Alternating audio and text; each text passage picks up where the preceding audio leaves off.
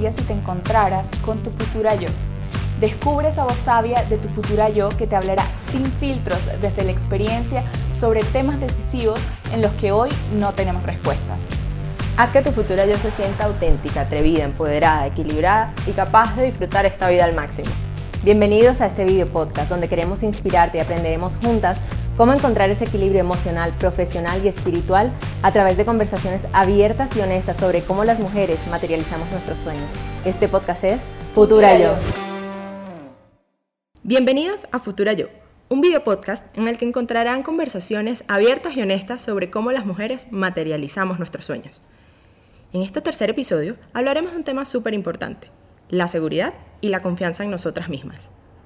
Muchas veces, como mujeres, delegamos esta responsabilidad en los demás y nos olvidamos de lo poderoso y lo bonito que es creer en nosotras. Es por eso que hoy queremos conversar sobre este tema y que juntas reflexionemos alrededor de él. Mi nombre es Andreina González. Mi nombre es Enmari Margaret. Y yo soy Kelly Leonati. Para comenzar a hablar sobre este tema, ¿qué creen ustedes? ¿Qué es lo que caracteriza a una mujer segura? Bueno, yo creo que lo que caracteriza a una mujer segura, número uno, es como lo que ella irradia.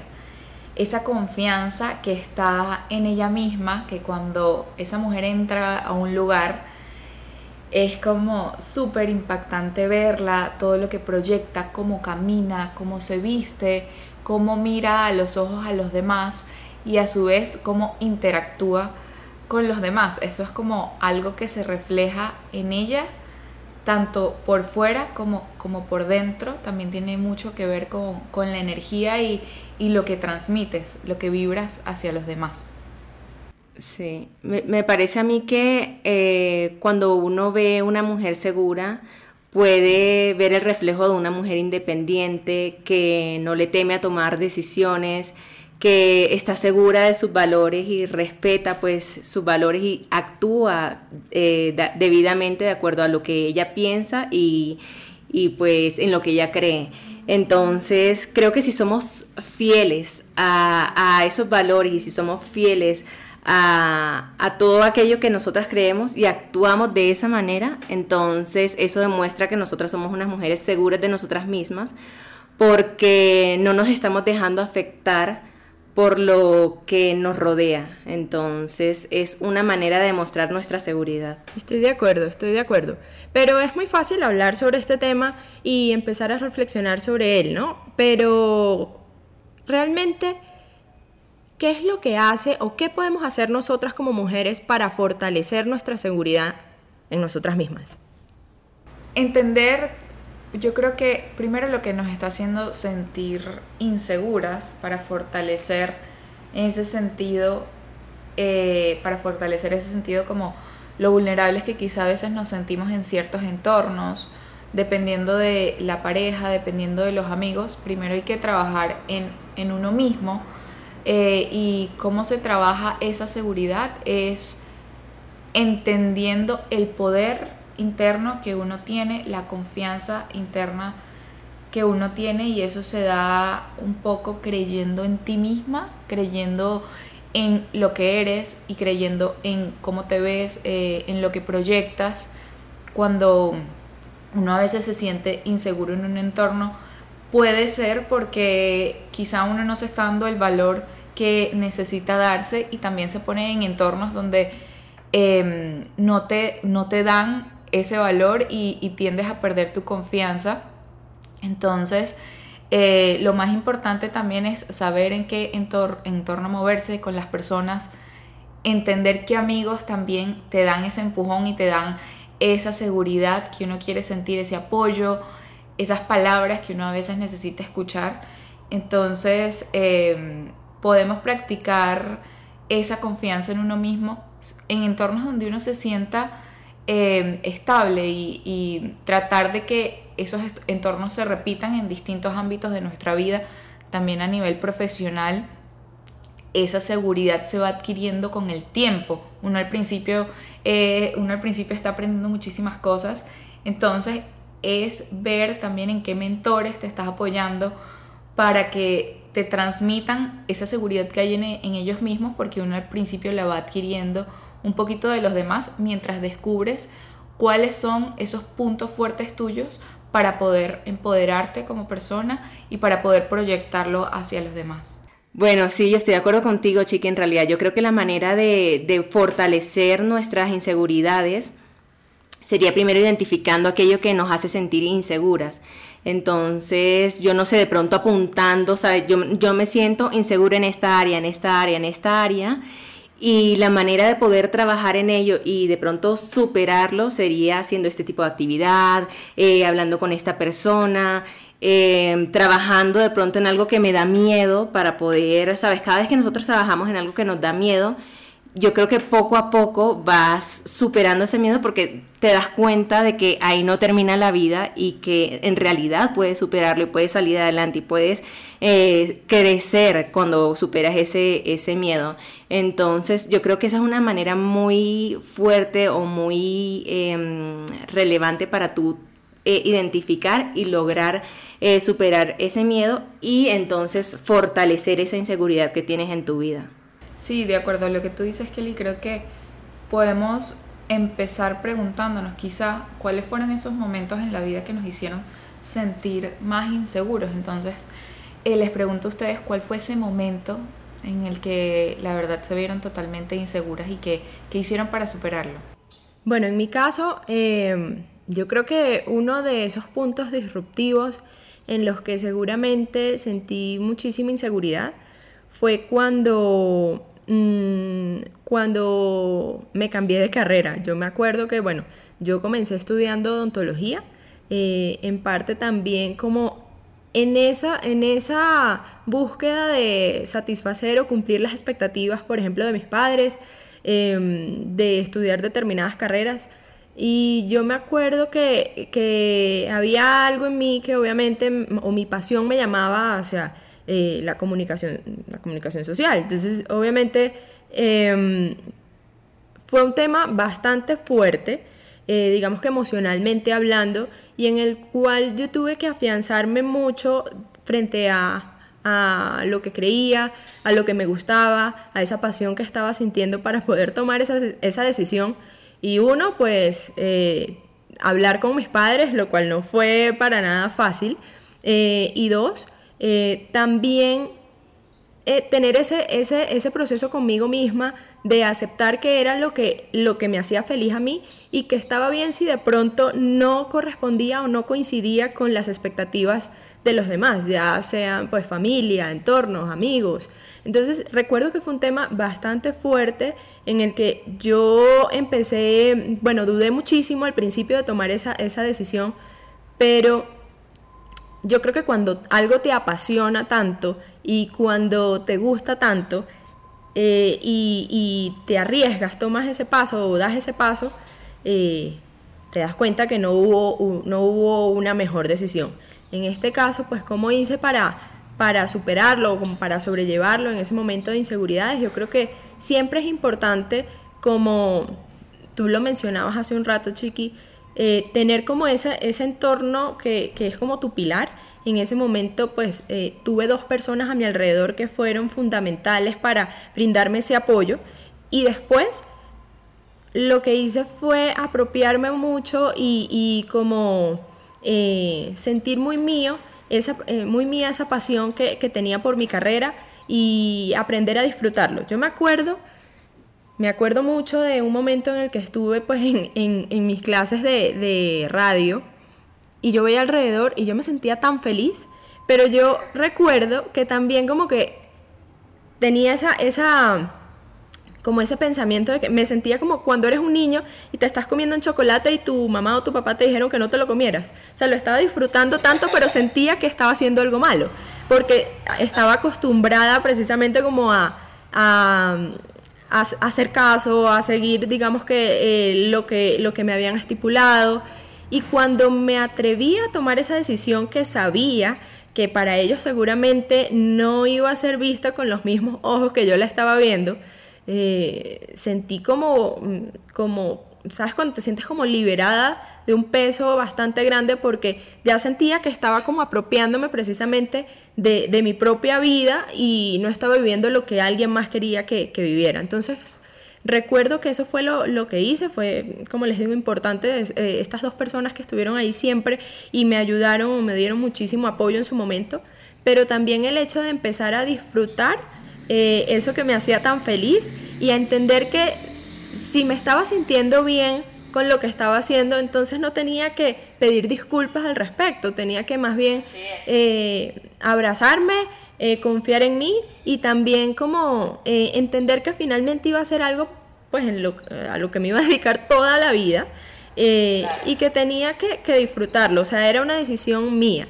pero eh, pienso que es normal cuando estás, em, eh, cuando sales pues precisamente como de, ese entorno familiar o, de, tu casa y empiezas a tomar tus decisiones por ti misma eh, y sientes como un poco e, ese miedo de, equivocarte, ¿no? Entonces, definitivamente ese fue un punto bastante disruptivo en mi vida que recuerdo hoy en día con muchísimo cariño porque creo que no pude haber tomado una mejor decisión en mi caso. Qué bonito. Cuéntanos, Kelly, ¿para ti cómo fue? Bueno, eh, yo creo que, bueno, a lo largo de mi vida me he sentido insegura en muchísimas etapas y en muchísimas, no sé, en diferentes eh, partes de mi vida. Eh, como lo dije en el episodio anterior, pues también me sentí muy insegura cuando estaba en, en el colegio, que, sentía que necesitaba como esa validación por parte de los demás y que fue un proceso y una etapa para poder eh, superar eso.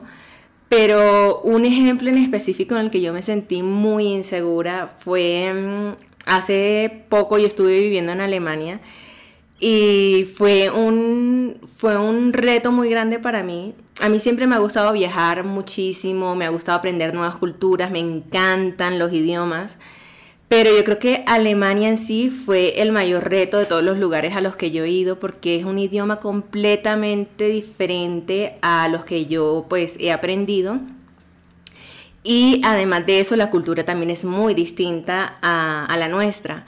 Entonces, claro, yo llegar allá a ver em, pues cómo se comporta la gente, eh, eh, el idioma para poder comunicarte con ellos era súper difícil. Si quería ir a un doctor tenía que muchas veces em, ir donde una persona que hablara alemán y, que me ayudara con eso. Entonces ese, esa dependencia que me, que me daba o que me, o que me amarraba a,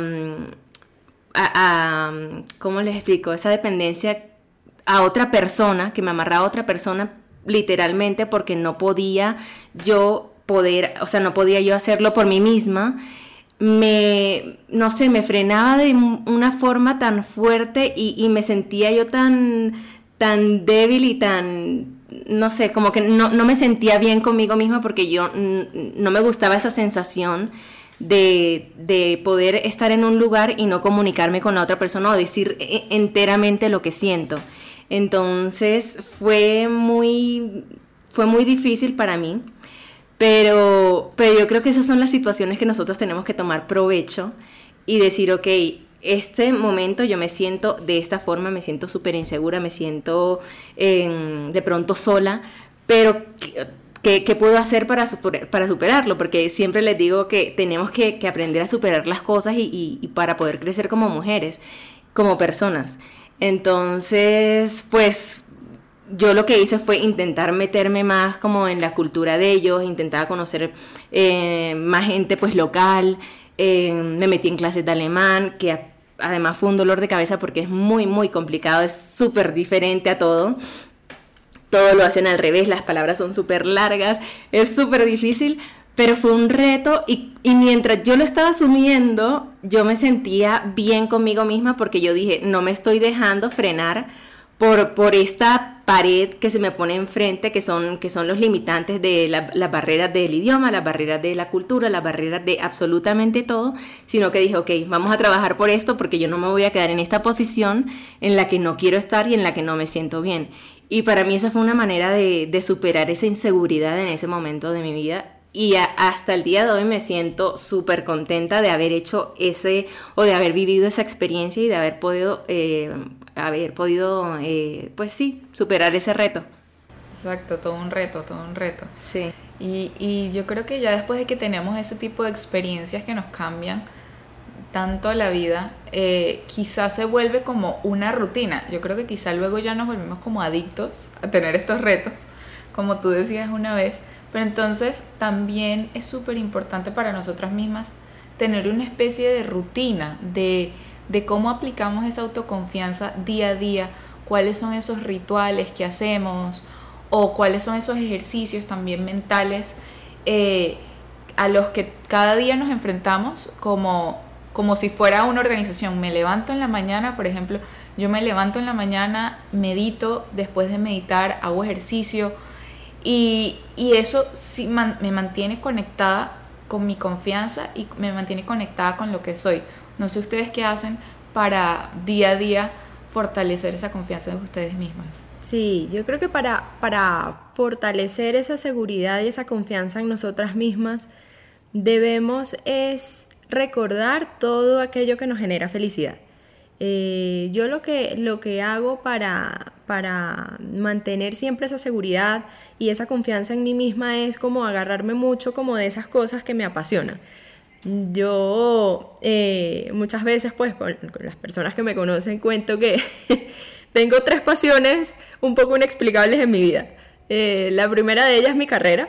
Eh, yo amo mi carrera profundamente, la disfruto al máximo eh, y, el hecho de poder trabajar o siempre buscar la manera de trabajar y darle la prioridad que se merece en mi vida, eso me hace muy feliz y, hace que me mantenga siempre también confiada. Porque de alguna manera para mí mi carrera es como una forma de transmitir siempre un mensaje, de entender la importancia y el impacto de cómo cada cosa que se dice y se hace tiene realmente un impacto en los demás, en tu entorno.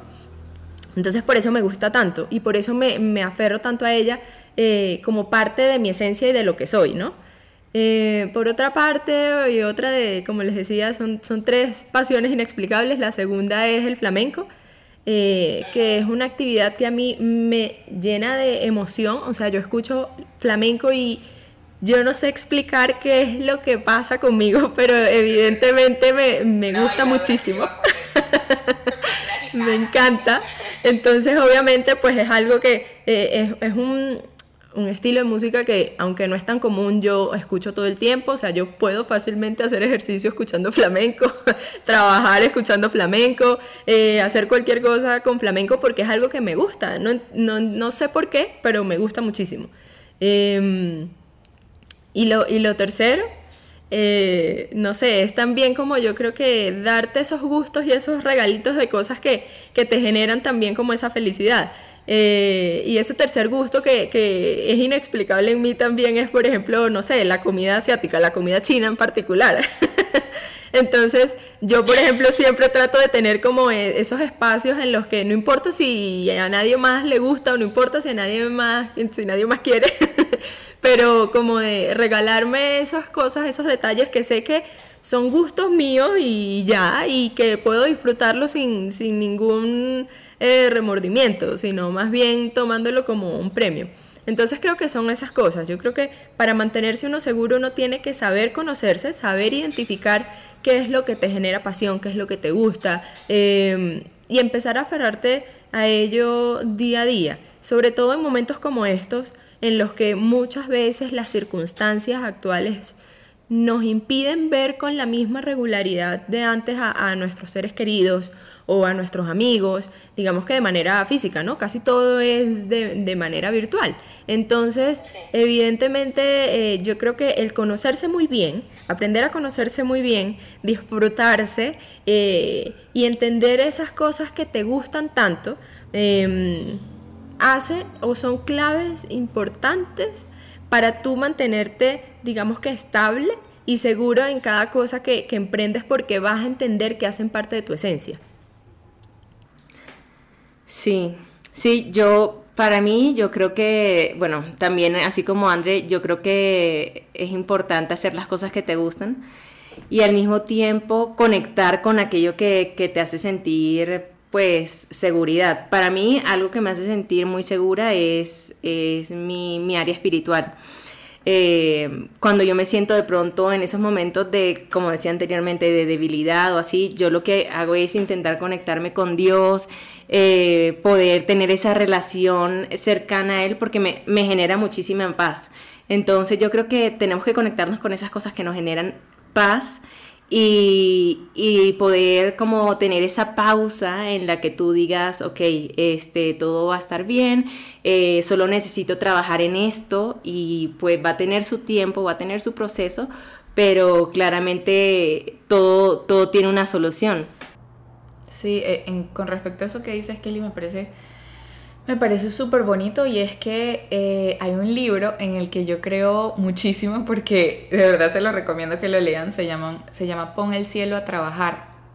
Y es como a veces pensamos que estamos solos en muchas circunstancias y en verdad hay espiritualmente, eh, eh, no sé si creen en qué creen ustedes, pero es como pongamos el cielo a trabajar y, pongámosle también objetivos a esos seres que están arriba cuidándonos para, para pasar cualquier debilidad que nosotros tengamos que pasar, búsquenlo porque de verdad les ayuda muchísimo. A mí me ha servido como para sentir ese apoyo, quizá, no sé, a veces en, en el ámbito profesional, donde algo que me estoy enfrentando un reto muy difícil y la verdad no sé cómo enfrentarlo, hago este tipo de, como que pregunto y pido ayuda y a veces llegan como las respuestas eh, súper fáciles de personas o en momentos, circunstancias que te traen las respuestas y hay que estar también abierto a recibir como toda esta información. También yo creo que lo que nos lo que ustedes estaban diciendo era que conectar con eso que nos genera placer para, para poder sentirnos felices con lo que somos y a su vez proyectar proyectar esa felicidad y esa confianza que hay en uno mismo que, que hace también que atraigas a las personas indicadas a tu vida para que te ayuden a superar todas estas etapas y estas inseguridades que uno tiene. Bueno, yo quiero preguntarle algo a ustedes. Para ustedes, ¿quién es esa persona que de pronto le genera más seguridad o cuando están cerca de ella, pues la llena de, de esa seguridad que muchas veces sentimos que nos hace falta? Bueno, en mi caso, sin dudarlo así de una, mi mamá, o sea, una persona que, que cuando estoy, ella me ve de, un momento down, es, sabe exactamente qué decirte y te llena de una tranquilidad así, de un ánimo, de una confianza. Yo creo que ha sido de las personas que yo más he visto como que el cambio en mi vida y esa superación de cómo es pasar de trabajar eh, para un jefe, de un trabajo a otro trabajo, cómo superarse y lograr todas las cosas que, que ha logrado en su vida y, y que ha tenido. Entonces, yo creo que ella simplemente con el hecho de ser quien es, me, me genera esa tranquilidad y esa paz y veo en ella como el ejemplo de superación más grande que he visto en cualquier persona. Qué lindo. No, em, en mi caso definitivamente pues mis padres han sido fundamentales, pero creo que también hay una, una persona em, que también ha sido súper importante para mí y em, y es, seguramente pues mi hermano Carlos porque es de esas personas que siempre se preocupan por saber más de ti, eh, te conocen, digamos que en todas tus, tus, tus facetas, en todos tus matices, tus grises, tus colores, y él ha sido un apoyo fundamental. De hecho, eh, fue una de esas personas que les cuento que cuando por ejemplo, pensé que, estaba o dudé muchísimo de mí, por ejemplo, con ese cambio de carrera y así con eso muchas cosas más, o sea, en muchísimos puntos de mi vida ha sido esa persona como que me conoce bien y también sabe cómo entender cada situación, es, una persona súper empática y que siempre ha buscado eh, estar a mi lado en, los diferentes momentos. Em, él tiene un tema súper bonito también y es su energía. Eh, él es súper alegre, se hace sentir y definitivamente me ha hecho entender que, que, ha estado ahí y que, y que sigue estando, ¿no? Para mí como, como, como mi hermano y, en algunas ocasiones también, eh, echando un poquito la película para atrás, siento que también quiso como asumir como ese rol como de papá y, fue súper tierno porque, porque era esa persona que estaba pendiente de que un cumpleaños no pasara por debajo de la mesa, que siempre estuviera feliz, que si me gustaba, no sé, eh, eh, arreglarme y verme bien, siempre eh, tuviera alguien que, me apoyara y fuera mi cómplice en todos estos temas. Entonces, creo que fue una persona, creo no, estoy segura de que fue de esas personas que determinó muchísimo mi personalidad mm, y como que dejó mucho de, su esencia en mí.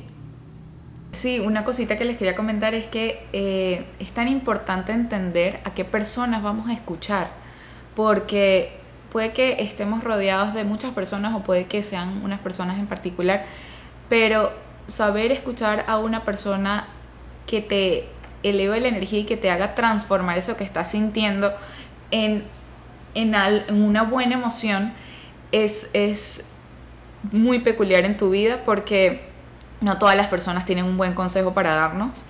Y, si no sabemos identificar eso, puede que una persona nos lleve a una emoción peor a la que estábamos sintiendo antes. Entonces, es muy importante identificar quiénes son esas personas que a nosotros nos transmiten esa seguridad para contarles eh, cuando nos estamos sintiendo mal. No es que vamos a ir hacia donde todo el mundo a contarle todos nuestros problemas, porque no puede ser muy asertivo eh, el consejo que tenga una persona que no te conoce, una persona que de verdad te conoce y que te hace transformar eso que sientes en algo mucho más bonito. Completamente de acuerdo, yo creo que, bueno, tenemos que apoyarnos en esas personas en las que nosotros nos sentimos más seguros eh, y yo creo que para la mayoría es nuestros, nuestros padres.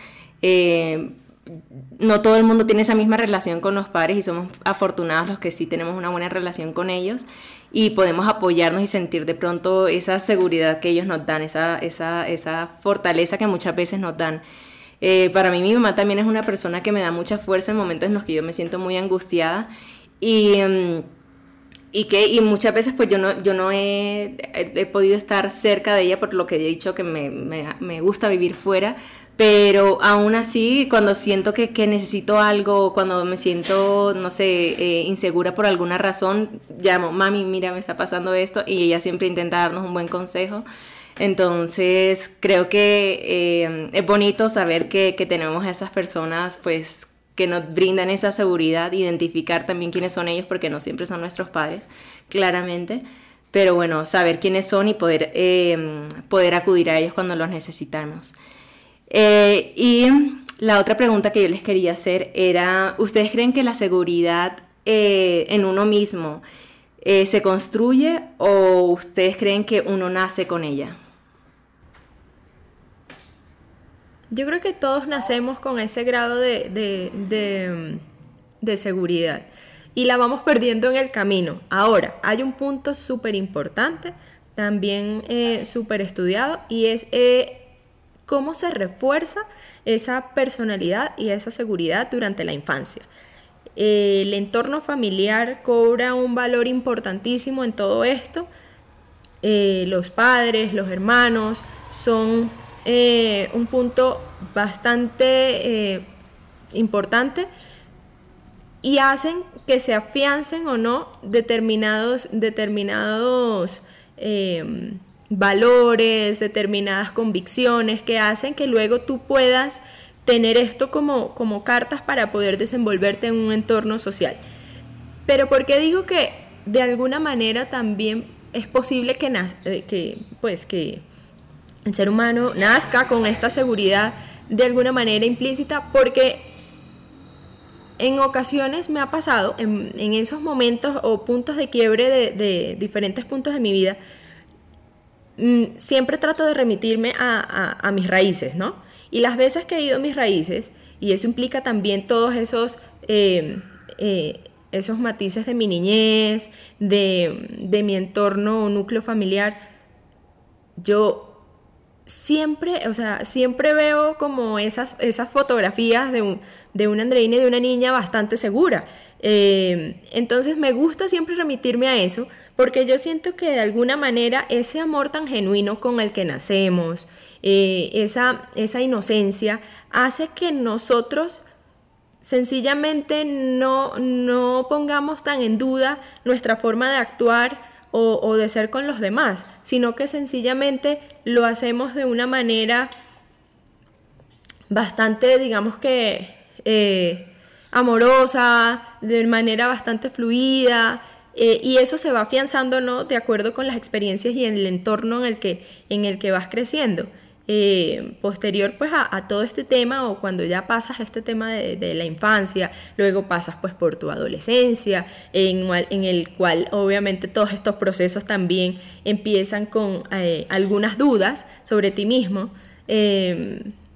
Está en ti también el seguir reforzando, afianzando y fortaleciendo esa personalidad que te caracteriza y la forma en la que vas a seguir, eh, digamos que encaminando todos tus esfuerzos para, para evitar perder esa, ese poder que hace eh, que las cosas se materialicen en tu vida. Es lo que, lo que creo y, lo que, digamos que desde mi punto de vista, eh, he logrado entender.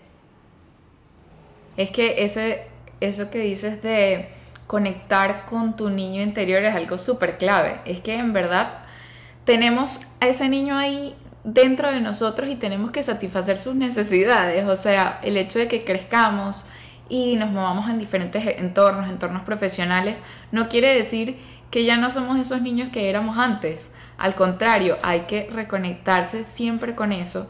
Por ejemplo, lo que decían también de la comida. La comida nos lleva al hogar. Conectar con esas comidas que nos generan muchísima satisfacción es tan importante porque te vuelve a llevar a esos recuerdos bonitos que tenías sobre cuando, por ejemplo, te comías una arepa, en nuestro caso la venezolana, cuando te comías una arepa de chiquita, yo me acuerdo, por ejemplo, en la universidad, que yo estaba haciendo la tesis, estaba súper... Mi mamá venía con una arepa y para mí eso era eh, estar, volver al equilibrio y, aparte de eso son todas estas actividades que hacemos que de chiquita nos encantaban y que luego de grande olvidamos que nos encantaban. Entonces, sí es bueno que hagan en su casa como eh, esta lista de qué, cuáles eran esas cosas que de chiquito te fascinaban hacer y volverlas a retomar en este momento para volver a reconectar con ese niño y, y eso nos va a generar muchísima seguridad en el camino. Porque sí es verdad que no que no, no siempre mantenemos esta seguridad porque pasamos por distintas cosas en nuestra vida. Entonces lo importante es recordar qué nos trae de nuevo a casa, recordar que nos genera ese equilibrio y esa confianza en uno mismo. Sí, sí, estoy completamente de acuerdo con las dos y, y también me pareció súper bonito lo que dijiste, André. Es más, me, me cambiaste completamente la perspectiva porque yo soy de las que pensaba que uno no nacía con esa confianza, sino que eso se iba construyendo. Pero tienes un punto al, al decir que pues nosotros de pronto pequeños eh, creemos que lo podemos hacer todo. Tú cuando eres pequeño, tú crees que lo puedes hacer todo. Y a medida que vas creciendo te das cuenta de, o, o, o vas viendo, o, la sociedad te va metiendo en la cabeza que no puedes hacerlo todo, y no, y tú no puedes ser astronauta, y no, tú no puedes ser esto o lo otro, sí, lo típico. Y uno se lo va creyendo, es que uno se lo va creyendo. Uno como niño, eh, pues tiene ese, el, el, cerebro es como una esponja y uno va absorbiéndolo todo. Entonces, claro, si a ti te dicen cuando eres pequeño, de pronto no tus padres, pero un profesor te dijo, no, ¿cómo se te ocurre? Tú no puedes hacer eso. O, ay, no, tú nunca vas a poder eh, hacer una suma correctamente porque mira, siempre te estás equivocando, lo que sea, todo eso nos está quedando en la cabeza y nos va construyendo, construyendo ese, ese, nos va generando de pronto esa auto, autoestima quebrantado y al mismo tiempo nos va, nos va dando esas inseguridades en la vida en que tú no puedes hacer ciertas cosas, porque te lo dijeron y te lo creíste. Bueno, y en conclusión yo creo que eh, es muy importante saber de que sí tenemos esa llama en nuestro interior y que podemos, podemos eh, echarle leña para poder seguir creciendo ese fuego que nosotros tenemos dentro o podemos echarle agüita y dejar que lo que nos digan las otras personas nos afecte y pues nos quite esa seguridad de nosotras mismas. Entonces, la decisión está en nosotras.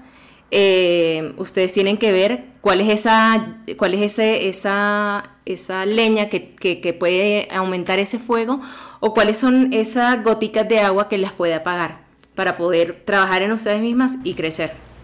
Exacto, para que tu futura yo se sienta segura y confiada primero tiene que conocerse, saber qué es eso que le genera muchísimo placer, qué le genera pasión y qué te motiva para que continúes fortaleciendo esa seguridad y esa confianza que hay en ti.